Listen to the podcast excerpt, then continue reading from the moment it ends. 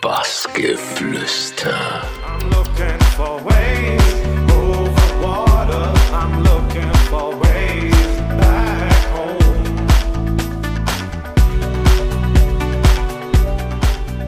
Hey, hier ist Fritz Kalkbrenner und ihr hört Bassgeflüster. Bassgeflüster mit Fritz Kalkbrenner. We facing the sun.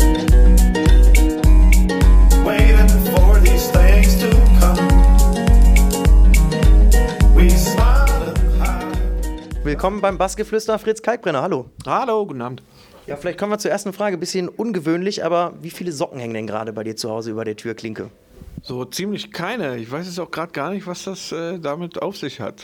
Dann, Kann ich das mal erfahren? das erklären wir dir. Wir haben gelesen, du hast einen alten Trick von deiner Mutter dir zu eigen gemacht. Und das heißt, wenn du eine Idee hast, aber keine Lust mehr hast, die aufzuschreiben, dann hängen die Socken da. Genau. Genau, das stimmt. Das ist auch ziemlich gut, weil man dann wieder darauf zurückgeführt ist. Wenn man so im Bett liegt und man hat eine Idee und so und dann kommt die, dann kommt die wieder zurück. Das ist, ist nicht schlecht. Aktuell hängen da überhaupt keine Socken, weil ich nämlich äh, fertig bin mit den Ideen und Album im Sack ist. Äh, von daher ist gerade sockenfreie Zeit an der Türklinke. Schöne Überleitung. Dein neues Album True Colors äh, erscheint jetzt nächstes Jahr. Dazu kommt noch eine Tour, haben wir auch gesehen. Du hast es gerade gesagt, die Ideen sind alle abgeschlossen. Wo liegt denn jetzt gerade der Schwerpunkt bei dir, bei deiner Arbeit? Ja, alle Titel sind fertig. Das ist jetzt Mischung, Mastering. Das ist so, da habe ich gar nicht mehr so viel zu tun. Da kommen andere Fachleute zum Tragen und so. Jetzt kommen so Sachen wie Albumgrafik, ja, so Außenwirkung würde ich das mal alles nennen. äh, ist ja vollkommen in Ordnung. Da habe ich gar nicht mehr so viel, also ich hatte natürlich noch- noch ein bisschen was zu sagen, aber da äh, im Prozess davor hatte ich noch mehr zu sagen. Drücken wir es mal so aus. Und nee, das ist jetzt, das ist so fertig nähen. Jetzt macht man so die letzten drei Ösen am Reißverschluss fertig. Ja, wir machen immer ein bisschen Biografiearbeit. Das heißt, es kommt eine Frage, die hast du äh, schon sehr, sehr oft wahrscheinlich gehört. Ähm, aufgewachsen in Ostberlin. Hast du mal diese Vergangenheit um den Mauerfall auch äh, so beschrieben als Sturm- und Drangphase? Äh, das hört sich jetzt erstmal sehr lyrisch an, sage ich mal. Wie ist das zu interpretieren oder wie hast du das ja, verstanden? Naja, das ist die äh, höfliche Variante davon, das so zu, zu umschreiben.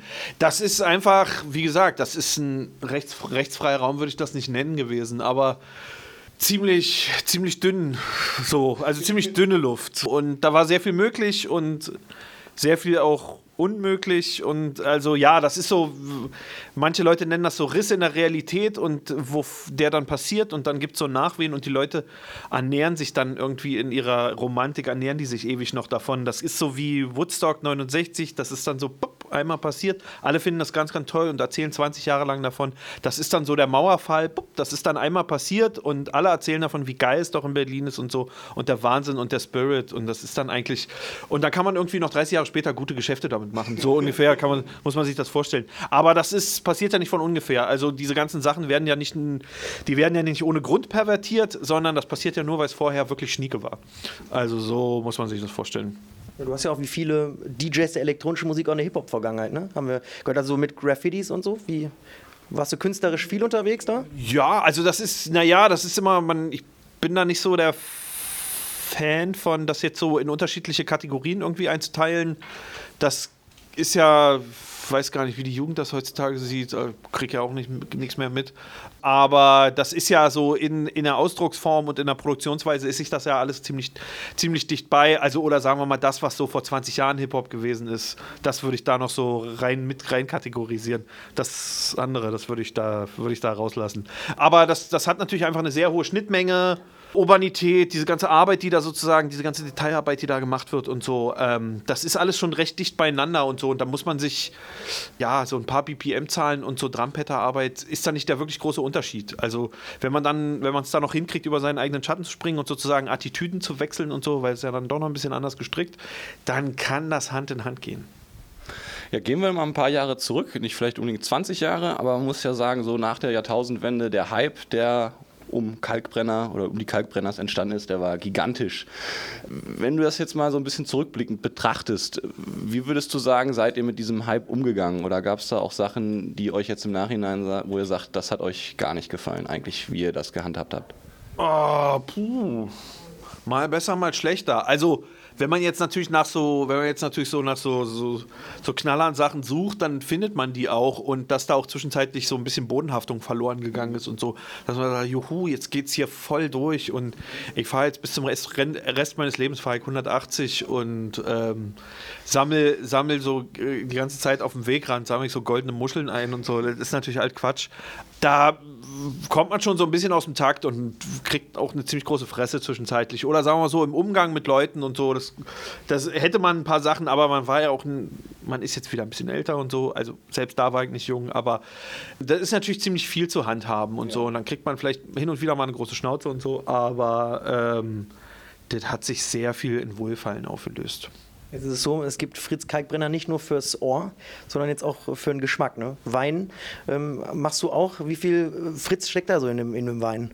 Jetzt gar nicht mal so wenig. Das ist ein, naja, man nennt das ja Joint Venture Wein, wenn jetzt ein Winzer und ähm, wie sagt man, ein Mensch mehr oder minder, der von mehr Leuten gekannt wird, als er selber kennt, so wollen wir es mal ausdrücken. Ähm, zusammenarbeiten, dann ist das meistens eine ziemliche Schräglage und der eine sagt, hier, ich bin nur die Tapete, ich leihe meinen Namen aus, dann ist gut.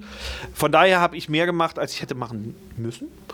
Also ich habe mit Nico, dem, dem Espenschmied, meinem Kumpel und Winzer, mit dem wir da zusammengearbeitet haben, das ist auch ein langer Weg, da haben wir so immer rumgeredet und Spaß gemacht. Man, man müsste das da mal machen und dann haben wir es auch wirklich gemacht.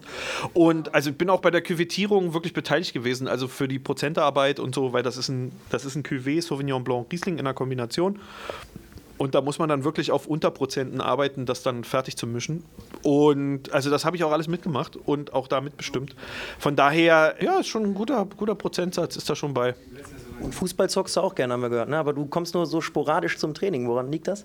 Zeit, ne? Man wird, ja, man wird ja nicht jünger und so und auch das mit der Zeit ist auch so ein, ist so ein Problemding.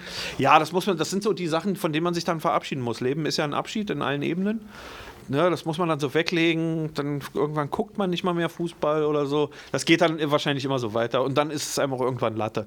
Von daher immer alles in seiner Zeit, macht es ja auch Spaß und so, ist auch in Ordnung. Ja, ist nicht mehr so, ist nicht mehr so weit her. Äh, dann kommen wir ja, zu einem anderen Hobby, würde ich noch sagen, was ich irgendwie sehr interessant einfach fand, äh, was man nicht äh, aller Tage hört. Das ist äh, das Hobby der, Hobby der Topographie. Und dass du scheinbar sehr begeistert bist über Atlanten. Wie kommt das zu, zu, zustande? Ja, wenn ich das wüsste. Das, das sucht man sich ja nicht aus. Nee, das war immer, ich habe einen sehr guten Zugang dazu. Ich kann mir viel von solchen Sachen merken und so. Das ist vielleicht einfach Darstellung von Räumlichkeit und so. Das finde ich dann irgendwie gut. Das kann ich gut abstrahieren und so anlegen und so. Und äh, wie gesagt, in der Wendezeit sind viele von diesen Schulen hops gegangen und ich habe dann bei einer Schulauflösung in den Mitte der 90er, glaube ich, habe ich äh, ganz, ganz viele, ganz, ganz viele Schulkarten mitgehen lassen, die heute bei mir in der Wohnung hängen. Und von daher, das ist schon mal, also mit so einer, so einer Karte deckt man schon mal so eine ganze Wand ab. Da ist man dann ganz schön schnell mit der Bude fertig und so. Das ist eigentlich ganz gut. Und ja, so, so sieht das aus. Nee, das ist, ähm, ja, manche Leute haben so eine Macken. Warum man die dann hat, kann man gar nicht genau erklären. Gibt schlimmer. Ja, gibt- ja. Kommen, kommen wir zur letzten Frage. Zukunftsaussicht. Ne? Also dein, dein Track Kings and Queens ist ja jetzt schon rausgekommen. Vom Album ist der auch. Kings and queens of broken homes.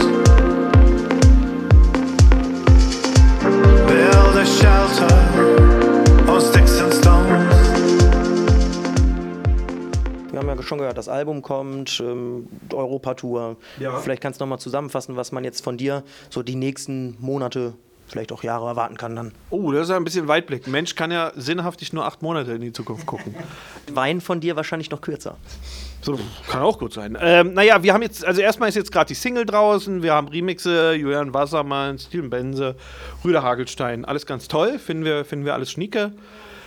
Kommt doch gut an, läuft erstmal, äh, wird auch noch eine andere Single geben und mit ein bisschen Glück auch noch eine andere und auch ein Album und eine Tourankündigung. Die Tourankündigung, glaube ich, ist für den 11.11. angesetzt, aber nicht 100 pro festnageln, also wenn es zwei Tage später ist, auch nicht böse werden, ähm, weil wir da mit Hochdruck jetzt quasi die Termine alle zusammennageln und die letzten Details, weil es reicht ja nicht immer nur, dass wir jetzt irgendwie wollen.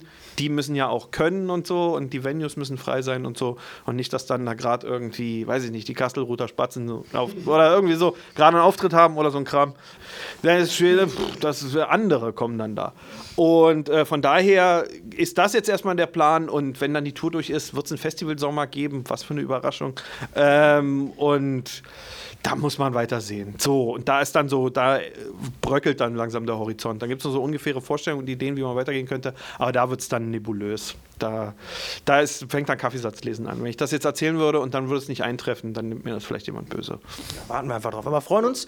Danke, dass du Zeit hattest, Fritz Kalkbrenner. Dann viel Spaß dir heute und alles Gute. Ja, danke, vielen Dank. Bassgeflüster.